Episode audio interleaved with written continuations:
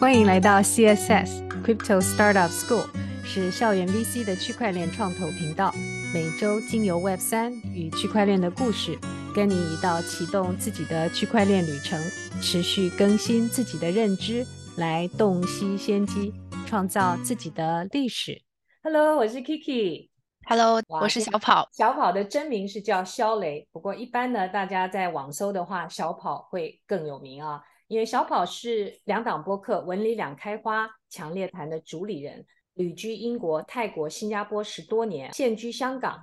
现在是某香港高频交易公司的联合创始人，目前。也担任 K Vision 东南亚银行集团创投基金大中华区的业务负责人。K Vision 是泰国第二大银行旗下的一个 CVC，也就是 Corporate 的 VC，专注在 FinTech 二点零跟三点零的投资。今天我们想要请这个小跑跟我们介绍一下他一路以来这个职涯发展啊。那另外，我们很想请他聊聊他的两档播客当中，尤其是最近在播客里头提到的 AICG 第一性原理，同时呢，还有 NFT 在大企业的这个应用。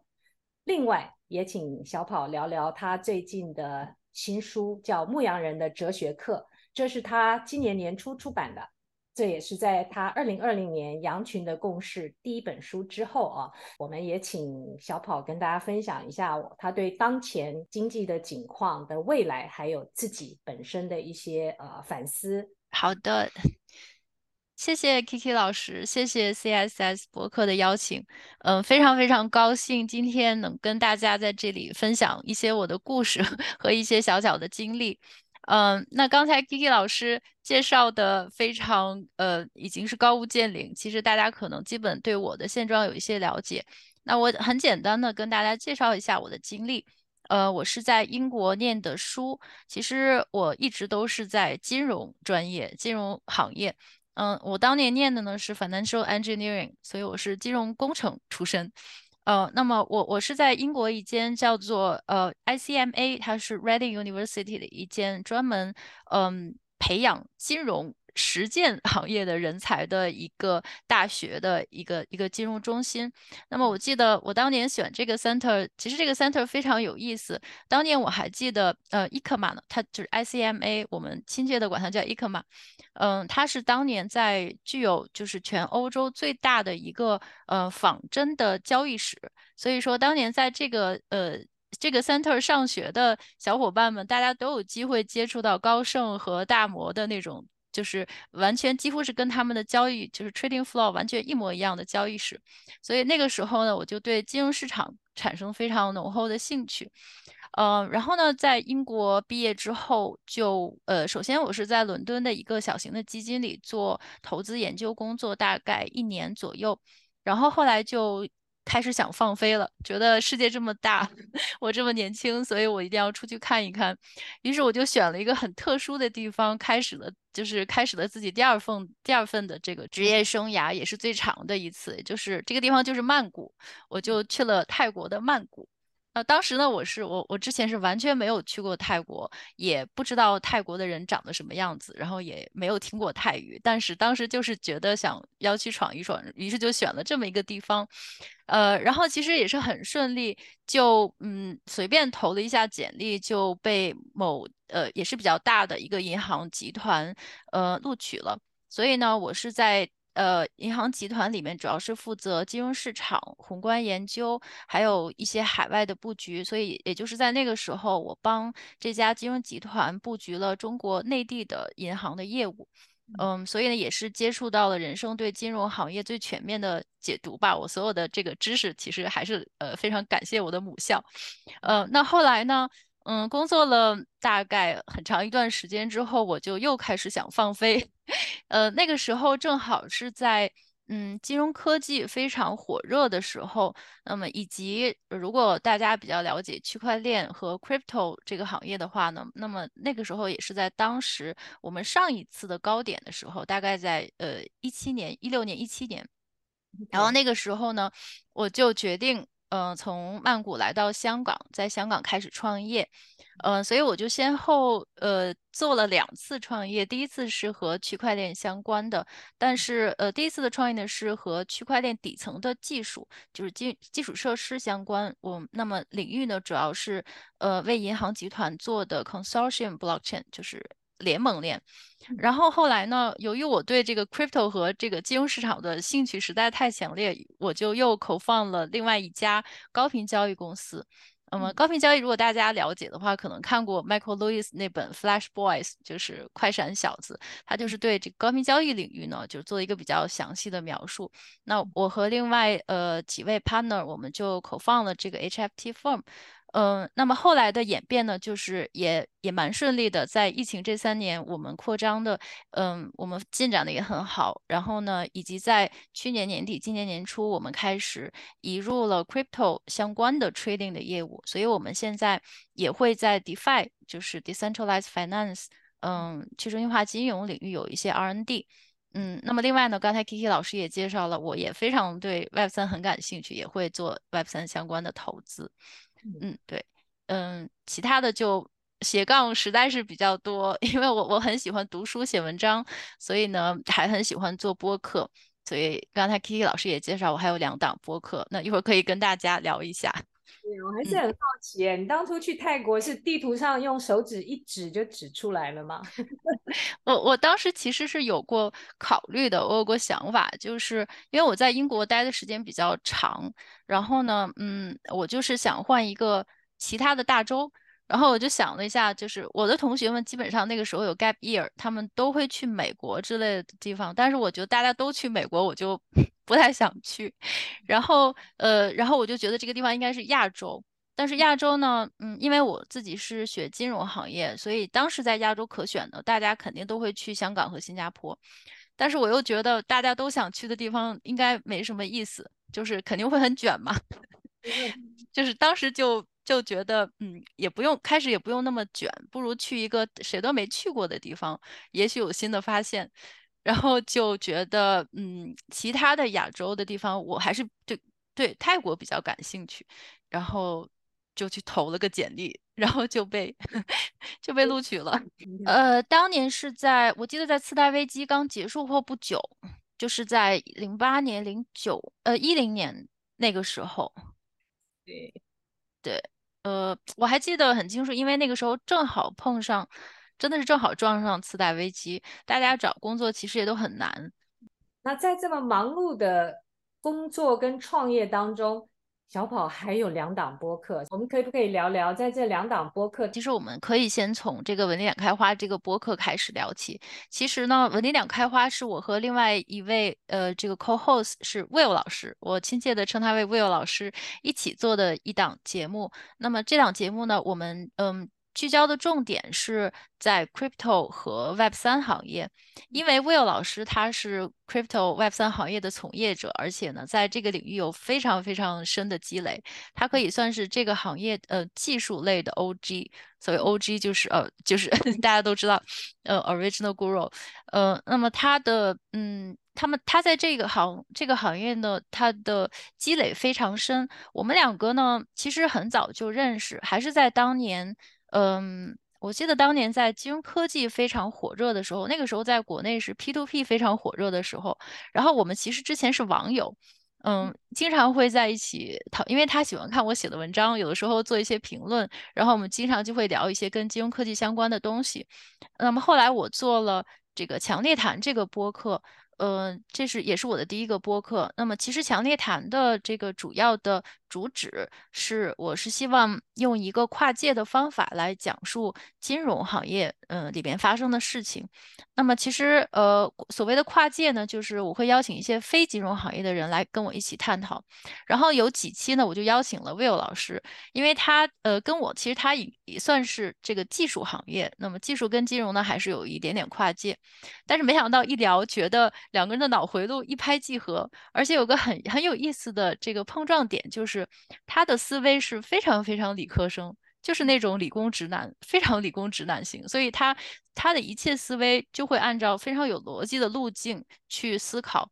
而我呢，虽然是这个金融行业出身，但是我有点这个被金融耽误的文艺青年吧，我还是一直想当文艺青年，所以很多时候就会从人性以及这个偏文科的角度来，社会科学等等哲学来思考。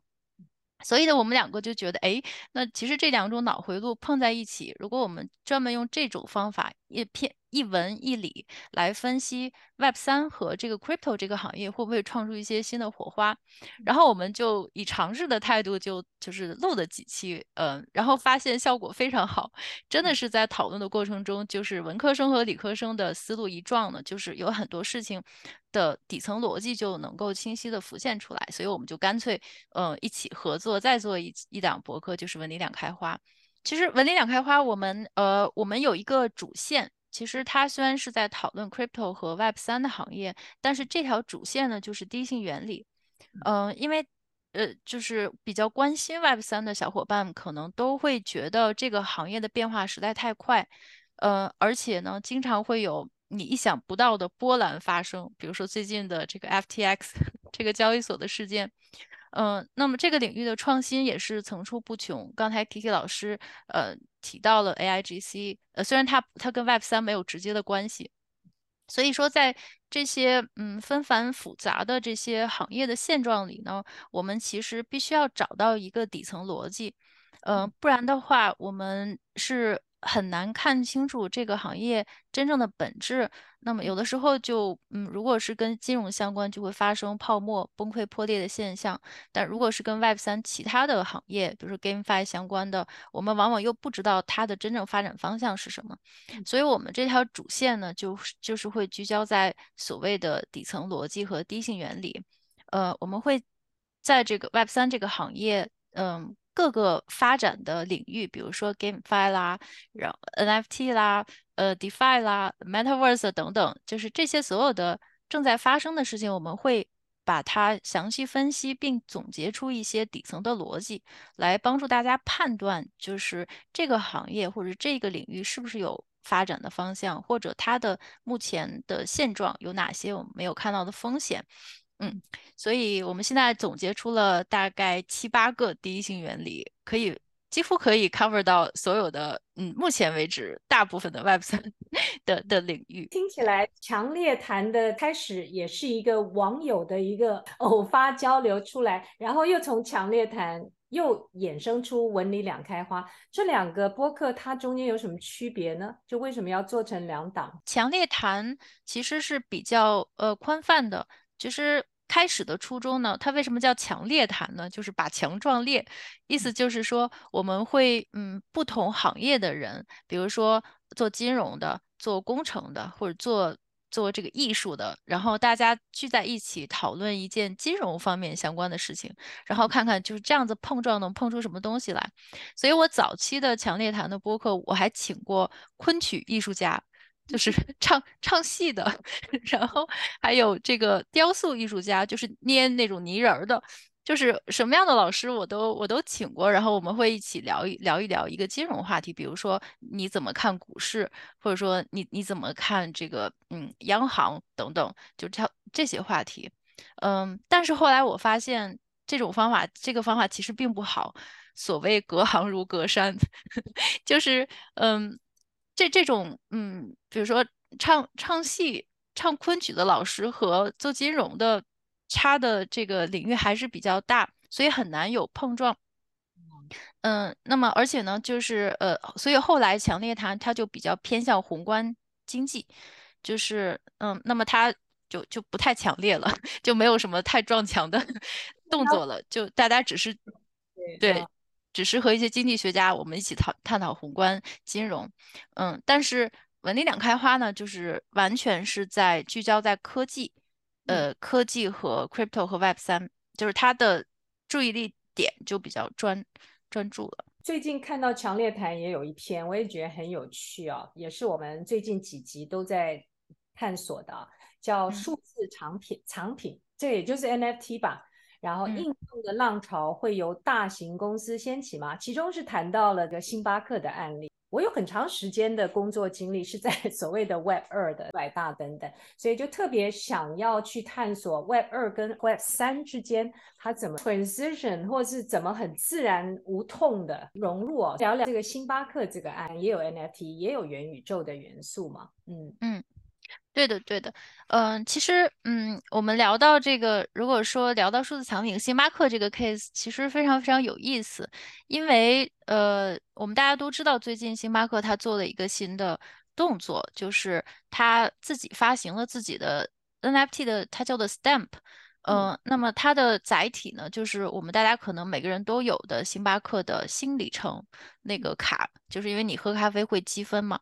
所以呢，这张积分卡其实我们可以把它看作是 Web2 的一个工具。嗯、大家就是喝咖啡，然后呢，你你会收到一些数字数字的积分，那么这些数字积分呢，你可以换咖啡。嗯，那么这次星巴克的尝试呢，它是在这个新里程的这个嗯，你的积分卡的基础之上，它加了一层 Web 三的概念，就是它会把部分的这个积分呢，呃呃，你可以用积分来换 NFT，就是它所谓的这个 NFT 的 Stamp。那么呃，NFT 呢，大家可能呃目前呢会把它归类为 Web 三，所以我们可以看作它的星巴克这次的动作呢，就是在它原有的 Web Two 的一些呃动作之上加了一层 Web 三的动作，但是这里边就很有意思，其实有很多很有意思的点。嗯，首先呢，其实这个并不是星巴克的第一次所谓在 Web 三世界中的尝试。如果我们把比特币和 Crypto 也算作 Web 三的话，那它其实在上一次。的高潮就是我在一七年、一八年的时候，那个时候比特币很火，就是上一次的高点的时候，他其实已经做过一次尝试了，也就是他当时是和呃，我记得好像还有一家大企业，嗯、一起合作，呃，然后呢，并且和 I ICE ICE 就是呃这个呃这个纽约洲际交易所，它它其实是一个衍生品的交易所，和他们合作呢，一起呃来。呃，一起也不叫发行吧，就是说一起合作，呃，so that 大家可以用比特币来买咖啡。对，他做了这么一件事情，就是说你你那个一八年、一七年的时候，他就是呃可以让大家有办法用比特币来买咖啡，但是当时是非常不成功的。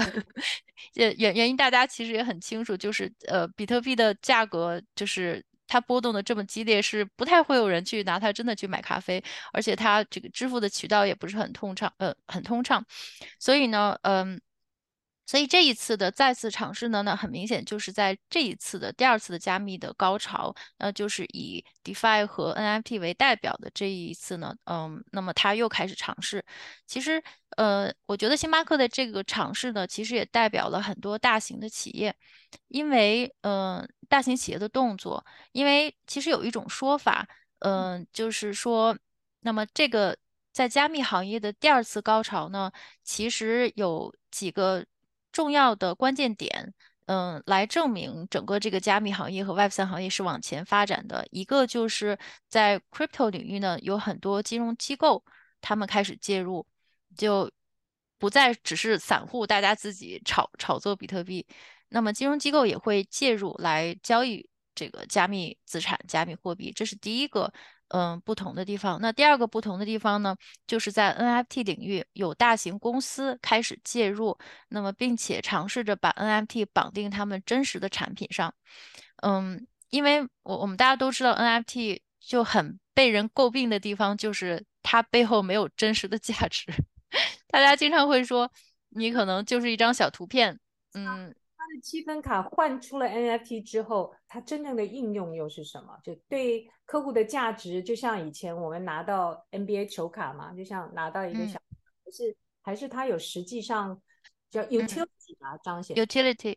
对对，嗯，那么这个就是他们尝试呃做的不同的地方，嗯，就是他们像这些大企业的技术，就会尝试把自己真实的 utility 跟它绑定。那在星巴克呢，就是呃。它是相当于是在它的这个新里程的这个积分卡的计划中做一个延伸，就是说大家如果说，比如说它会推出一些互动的游戏，或者是它会在你的这个 APP 里边出一些咖啡相关的这个知识的挑战，比如说你答题，这个咖啡豆是哪儿的？如果你答对的话，你完成所有的任务，你就可以获得一张 NFT 的 stamp。然后，那么根据每一张这个 NFT 的 stamp，它的稀有程度不同嘛，就有的这个 NFT stamp 它可能比较稀缺，有的可能比较比较普通。那么，嗯、据星巴克所说，他们之后呢会在会建立一个 marketplace。也就是说，大家的这个自己拿自己挣得的这些 stamp 呢，可以在 marketplace 上去买卖、去交易。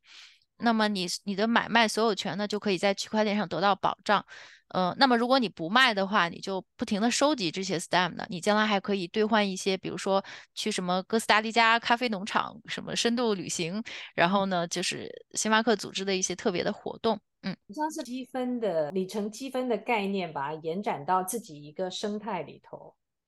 对，是的，是的，嗯，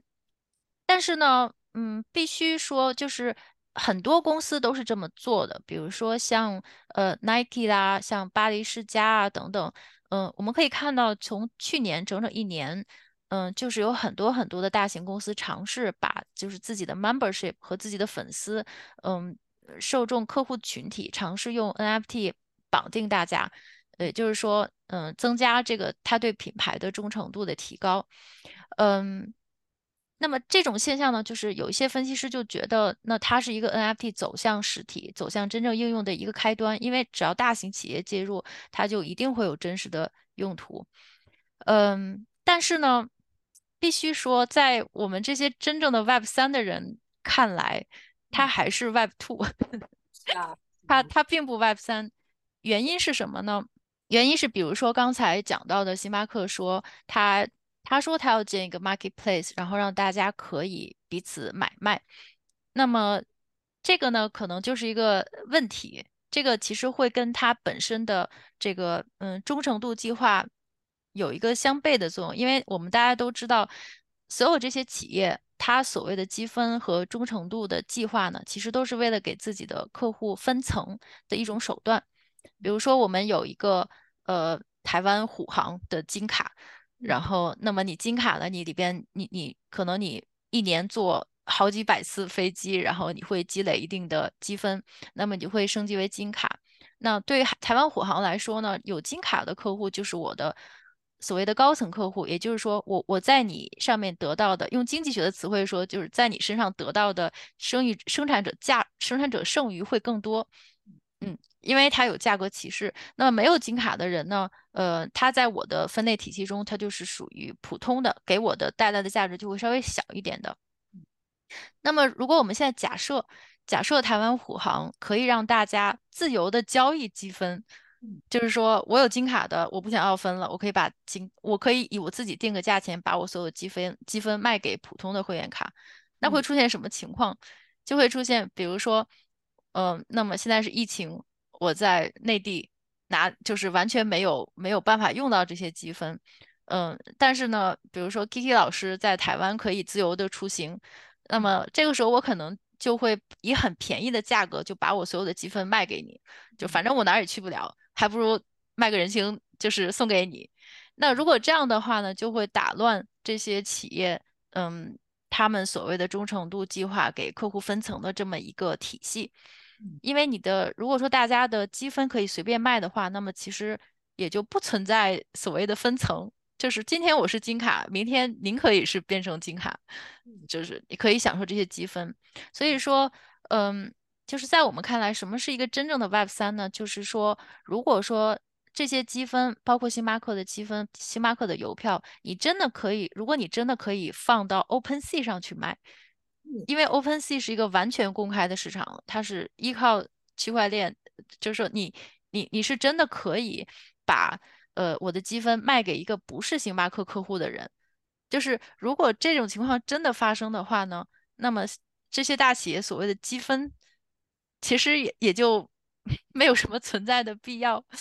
那么对于他们来讲呢，给客户分层也就没有了依据，所以所以说我我我我想说的点就是说，我们看到这些大型企业的尝试是非常好的，那它至少可以推动一些 Web 三相关的概念，嗯。的传播，但是它究竟是不是真正的 Web 三化，我们可以我们可以有待观察，看看他们后面的做法。就像现在不同公司的信用卡的消费啊、呃、红利啊点数，它只跟它自己有相关的生态体系去做消化。如果真的放到自由市场，有没有更好的模式哦？因为其实嗯，Web 三是一个 open 的概念，嗯，它。它的概念，它的理念其实就是在你能够保证你自己的所有权的前前提下，你可以自由的交换，就只要我愿意，我可以跟任何人做交易。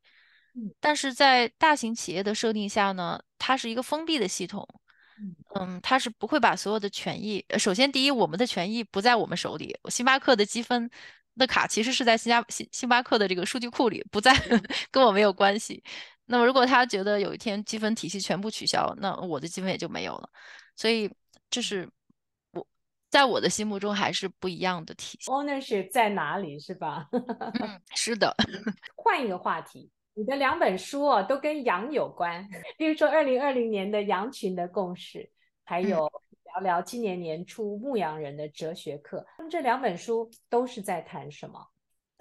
嗯。对，呃，说到我这两本书，呃，其实它的怎么讲呢？它的 由来是这样的，因为我的表达欲比较强，所以我在很早很早之前呢，就，嗯，呃，那个时候还是大家还是用 blog，就是博博博客来写写文章，所以我很早就建立自己的 blog，然后我写了很多很多的文章。呃，然后，开始其实只是自己的工作中或者在金融方面的一些想法，但是后来没想到写了几个有意思的故事，包括整个泰国的九七年的金融亚洲金融危机，以及银行的深入剖析等等一系列文章，没想到就十万加了，所以 后来我就转移到了这个微信公众号上，就是有很多很多的人读我的文章，嗯，那么我就越写越多，呃，后来呢是有出版。社的编辑老师找到了我说：“你的文章其实蛮有趣的，有没有考虑把你文章的一些想法，你把它写成一本书？”呃，所以这个呢，就是第一第一本书《羊群的共识》的由来。嗯、羊羊群的共识呢，其实它是在呃，恰好是在嗯新冠危机，就是新冠之前刚开始的时候，呃，完稿的，然后出版的。嗯，那么这本书呢，其实它的主要的怎么讲，中心思想，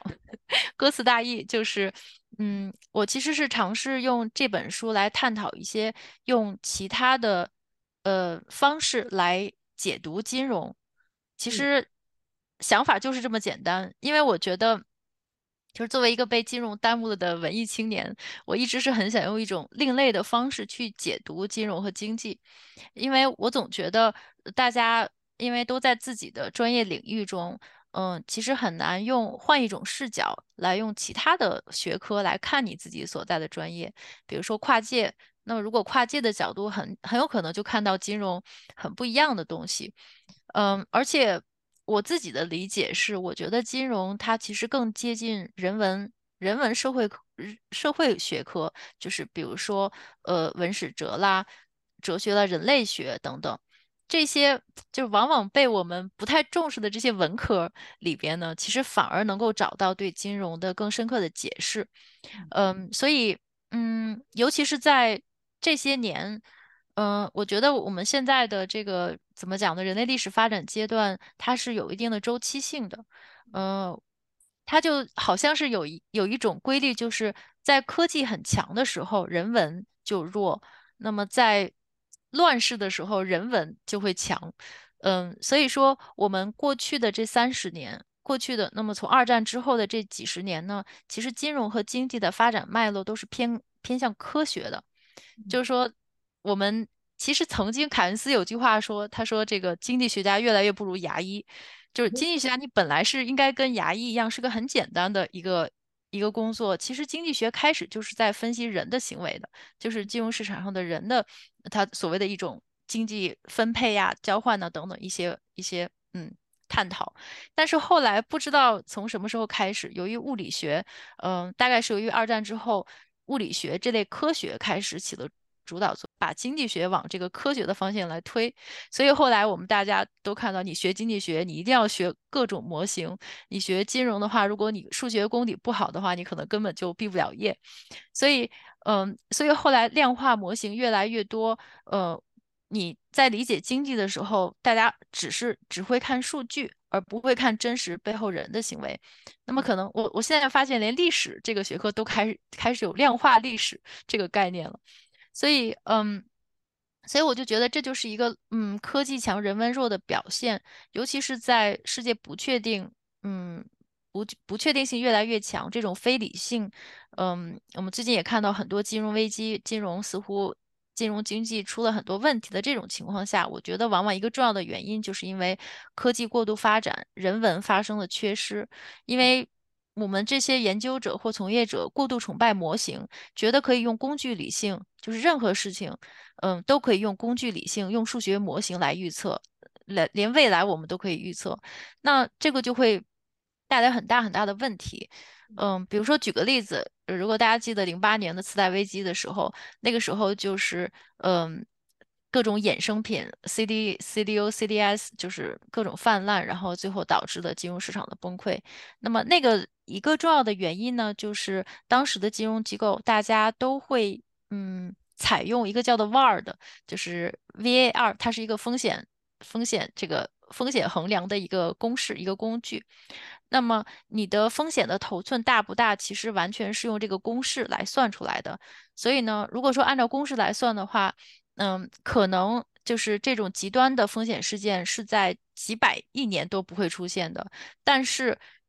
这种传说中的那种极端的风险黑天鹅事件，不仅在当年出现了很多次，呃，发生了，而且还发生了很多次很多次。这个就是一个过度重视模型、过度重视数据，而导致你忽视了金融的本质的一个例子。嗯，所以我的这本书呢，呃，就是试图用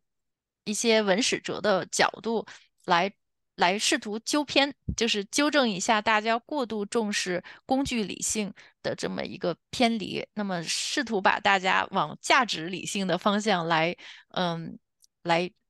拽一拽，就是呃，那么正好让大家多看一看经济现象背后的人的行为，我觉得才是更重要的。嗯，这就是我的第一本书。嗯，你刚刚描述的次贷危机那种景象，好像在这次 FTX 也有一些缩影啊，在里头。是的，是的，嗯，没错，没错，就是因为大家可能，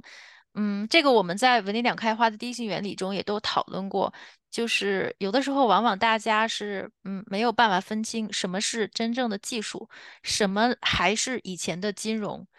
就是什么是人的行为造成的泡沫。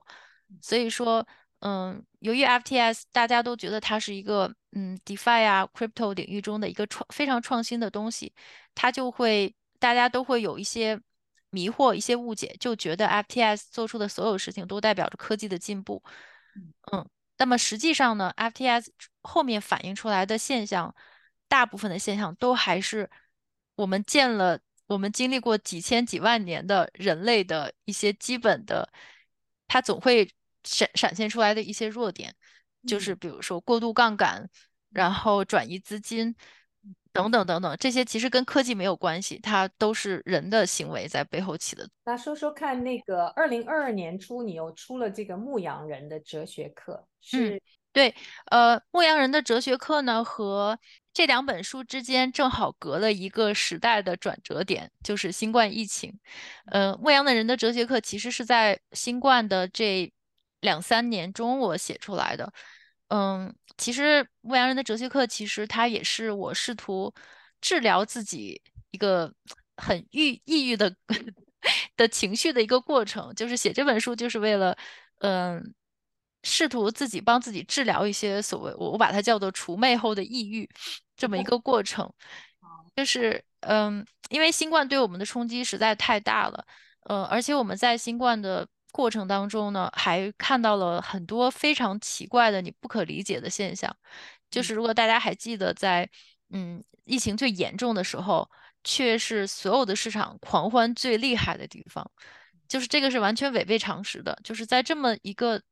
大规模的人类的瘟疫的这么一个灾难情况下，所有的市场却在狂欢。然后还有，如果您还记得当年，就是大概在二零二零年、二零二一年那些科技股，不管是 Web Web Two 还是 Web 三，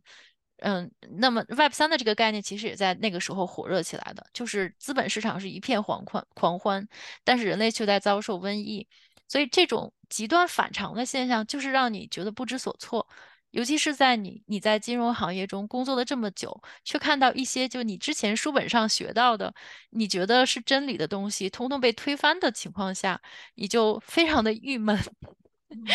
所以那个时候，我我就我我，因为那两年我相信大家都很抑郁，都在试图寻找就是所谓的真正的意义是什么。所以那个时候这两年我也想了很多，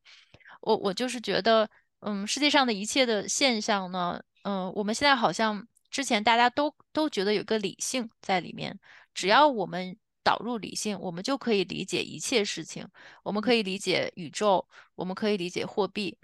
嗯，可可以人人生的每个环节都有了答案，连连死亡你都可以用科学的方法解释出来，人是什么，人是怎么死的。所以，嗯，那么在疫情之前呢，人类的自信心已经爆棚到，就只要我想知道，我就能够知道。大家都是都是这么想的，而且非常相信科学。但是从就是从这一刻开始呢，大家就会觉得非常的虚无，因为如果你一切都知道了，那么你存在的意义到底是什么？就是就是那种虚无主义的感觉就扑面而来，再加上瘟疫的发生，再加上一些你无法理解的现象的发生，你就开始觉得你必须要找到一个嗯抓手，就是你你必须找到一个嗯、能够让你。嗯，就像一个锚一样，能让你停止在这些虚无的感觉中飘。所以，呃，所以，所以在在我的这个自己的行业，所谓的金融和金融科技这个行业呢，嗯，我们也要这个行业其实也是在麻木中要完成巨变，因为它也是嗯经历了一个巨大的转折点。嗯，所以我就是在想，我是在试图寻找一个答案，就是到底什么是真实，就是什么才是我们所做的所有的事情，不管是金融还是经济还是科技的一个本质是什么。所以呢，牧羊人的哲学课呢，就是整，就是我尝试用哲学、哲学的一些一些思维、哲学的一些想法来试图解释，就是当年我完全没办法理解的事情。对，所以呢，那这本书就是，呃，就是整整个一个我自己梳理的过程。所以，嗯，如果大家，嗯，有兴趣看这本书的话呢，其实它也分了好几课，就是我会分别用一些哲学的概念来理解，就是，嗯，现在的宏观经济、宏观金融究竟发生了什么我们完全不可理解的变化，有没有一些哲学的理念能够解释它？所以第一章就是在用哲学来解释宏观。然后后面几章呢，就是分别用嗯哲学来解释一些，就是有很多在呃金融市场上和金融世界中很成功的一些人，其实我发现他们的导师、他们的 mentor 其实都是哲学家，嗯、所以我就来找到这些呃在金融行业很厉害的人，他们的哲学导师，看看他们到底有什么相承的脉络。这是第二章，然后后面其实就是在用哲学的概念解释市场上发生的一些，嗯，一些就是大家看到的一些很奇怪的事情，我就用哲学的方法来解释，所所以就是这么一本奇怪的书。下次要组一个读书会啊，我们就期待下一次有机会谈谈这本。嗯聊着聊着，我们已经跑到我们这个原来定的最后一个话题啊，也就是对当下的景象，嗯、从金融角度，你的反思，还有对自己，如果是在这样的一个状况里头，我不晓得你写哲学课的书有没有为自己找到后续的 path？嗯、呃，我觉得，嗯，我我我做的其实所有事情，嗯、呃，都和我的，嗯，所谓的后续的。嗯，发展的途径，不管是职业还是生涯也好，还是人生经历也好，嗯，都很有关系。包括我做的 podcast，嗯，做播客，在做播客、写书以及工作的过程中，就是往往可以找到很多的交集。嗯，就是因为，嗯，刚才跟 Kiki 老师之前我们录节目的时候也也在聊，呃，就是说，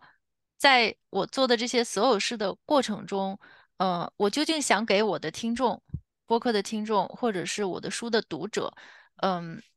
嗯，究竟想给他们带来什么东西？就是我在做这些事情的时候，我期望给他们什么，或者我期望从他们那里，嗯，实现呃得到什么？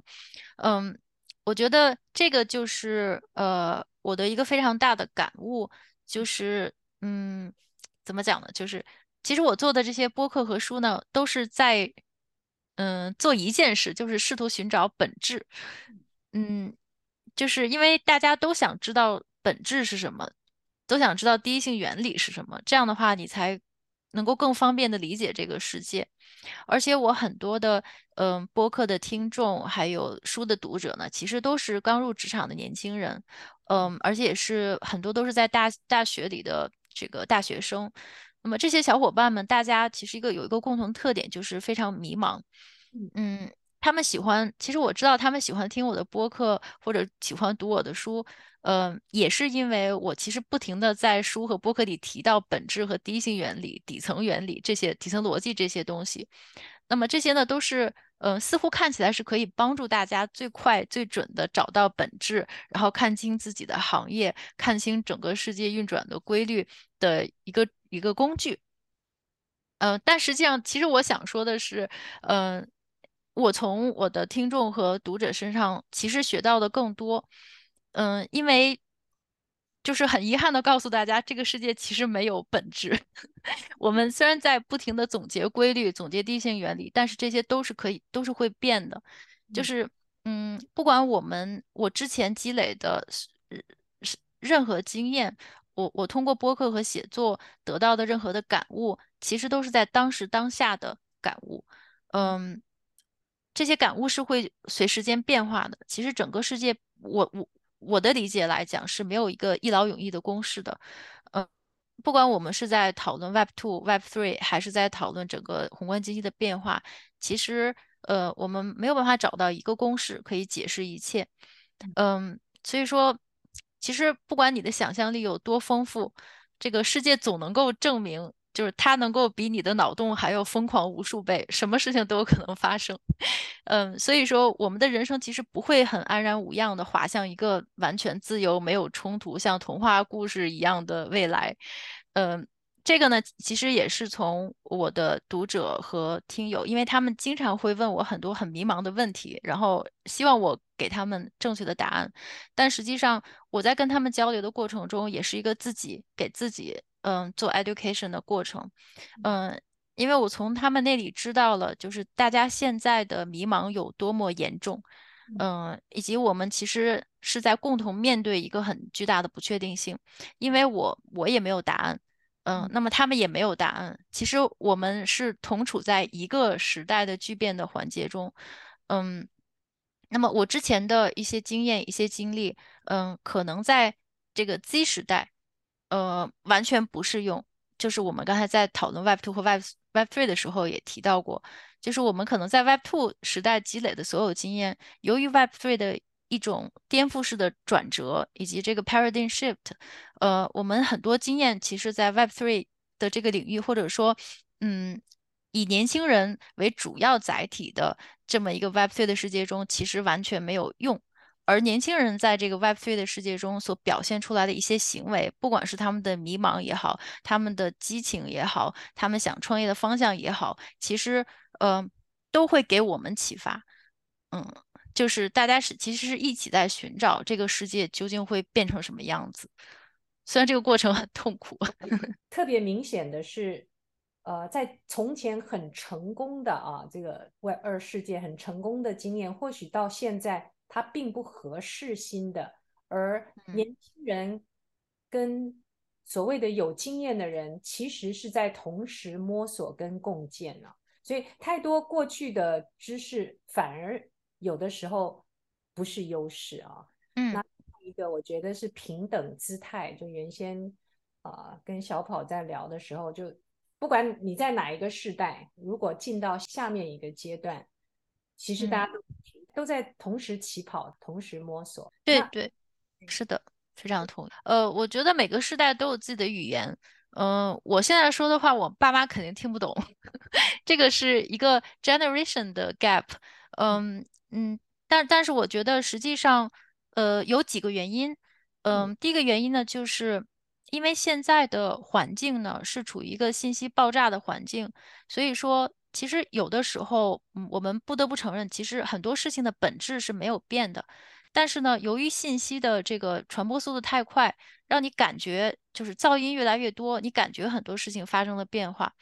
嗯、呃，那那那在这种情况下，就是呃，我们但是人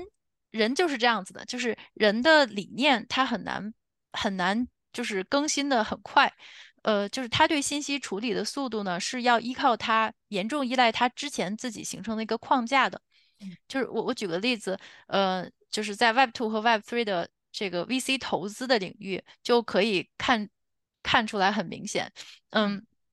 因为 Web 2呢，或者或者说我们之前的传统的这个投资，大家喜欢看一个叫做赛道的东西。就这个赛道这个词，其实还是在 Web Web 2的时候来，不知道不知道哪哪个巨头发明出来的。呃，哦，好像是红杉，对，好像是红杉发明出来的这这个赛道这个词。那他的意思呢，就是说我把呃，当下的所有的行业，科技行业、金融科技行业等等，我会分成几个组，然后我我每个组呢，一个组跟一个组之间它没有太多的交互性、交叉性，所以我就可以在嗯、呃、很清楚的在不同的这个赛道上、跑道上来跑。嗯，但是呢，在呃 Web 三呢，我们进入了 Web 三时代，我们可以看到 Web 三有很多很多的投资人，大家还是喜欢用赛道这个词来去试读在 Web 三。中去找到一些组，让他们好投资，所以我们就现在在 Web 三看到了什么 GameFi，然后大家就会把把很多东西分成什么 GameFi 啦、SocialFi、DeFi、NFT、Metaverse，就分成这些赛道。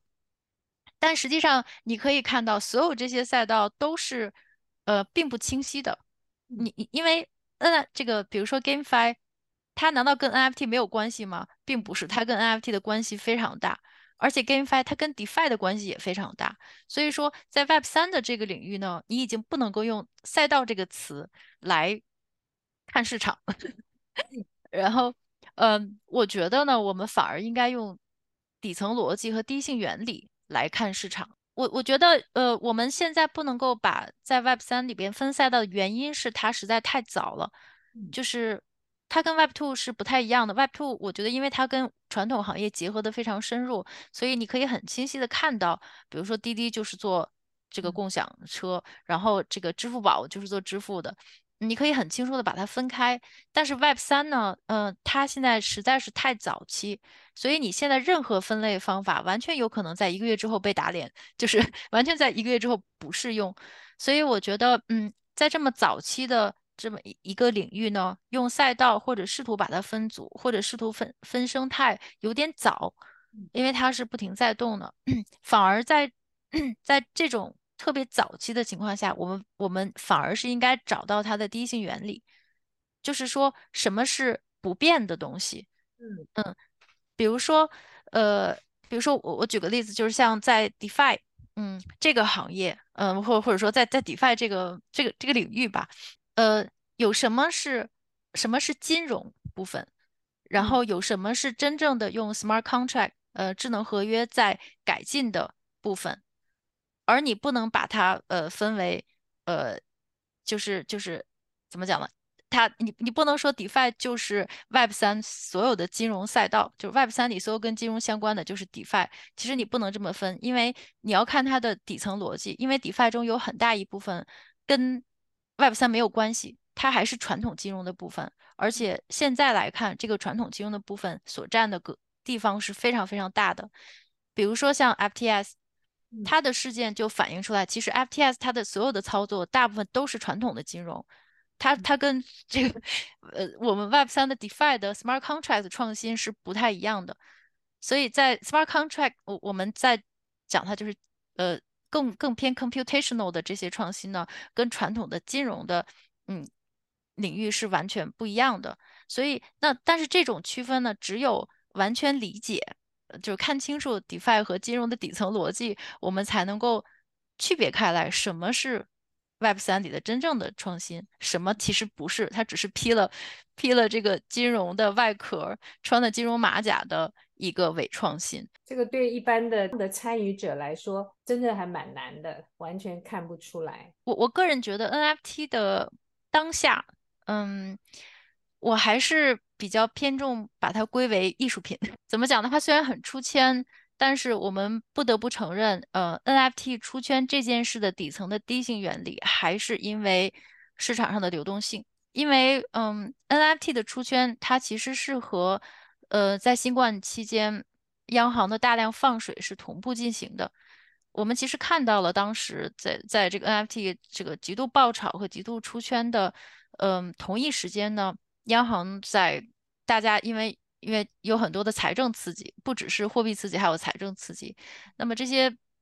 流动性呢，把很多市场都推高了。那么在流动性严重泛滥的情况下，其实呃，它是它会往往就是冲刷掉很多这个本质的东西，就很多原来没有价值的东西它也会炒起来。所以在我来，在我看来，NFT 的真正的。真正的技术的价值还没有显现出来。目前为止，所谓的出圈，其实，嗯，就像就像人们大家爆炒的艺术品一样。那么在流动性撤退的时候，它大概率还是会归零的。呃这也是我们现在看到的很多现象，就很多 NFT 还还是这样。所以说，我觉得现在的 NFT 并不是真正的，嗯，这个 NFT 这项技术应该用到的地方。嗯。嗯其实我同意大部分啊，那另外一个是现在的 NFT，它跟原来艺术呃有一一小圈粉，它现在是更着重社群，所以从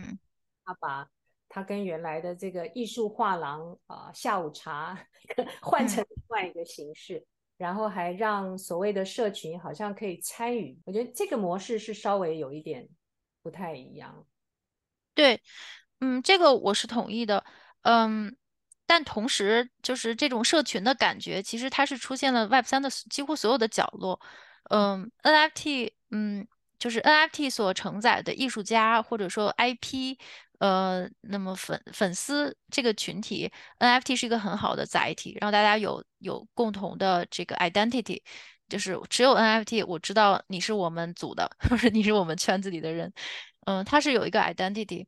嗯，但其实这种。Community 的 identity 的这种感觉，在 Web 三的其他领域中也都有，比如像 GameFi，甚至是 DeFi，就任何一个新的 DeFi 的项目，你看它一定有 Discord，就是一定有群组，一定有 Community，然后大家共同的投票，共同的决定这个项目的发展。那么它是不是一定要用 NFT 来承载？其实这个不一定，Discord 也可以，大家是一个 Discord 群群组的人也可以，呃，但只不过如果是呃，如果是和粉丝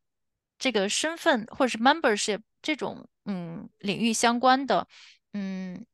，NFT 还是嗯会有一些价值吧，我觉得还是比较合适。嗯，但我还是有点持怀疑态度，我们要继续看 后面的发展。我们其实原先也聊到说，很多时候很多没有共同的语言，其实也不一定是跨年龄层了，而是他本身的经历。嗯、对，其中还蛮有意思，就是这个 information silo，你用了一个茧房，嗯、信息茧房，茧是抽丝剥茧的那个茧，你可以想象这样。每个人的信息的吸收都像是产检一样的把自己嗯包起来，嗯、很有意思。嗯，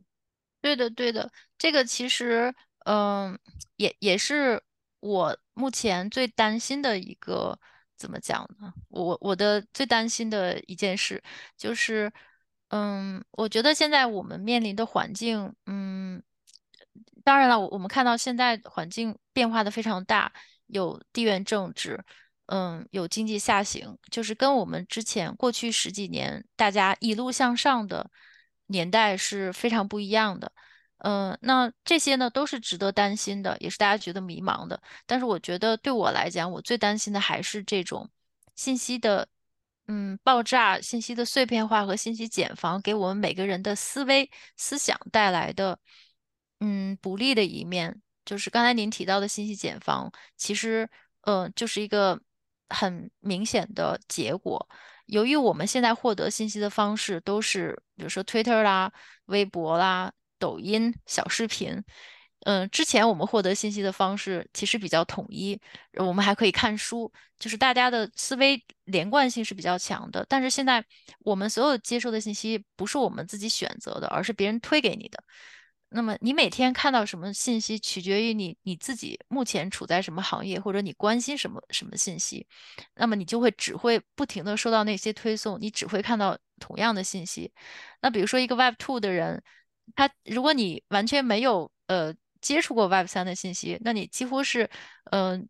能够能够接触很多 Web 三信息的几率是很小的，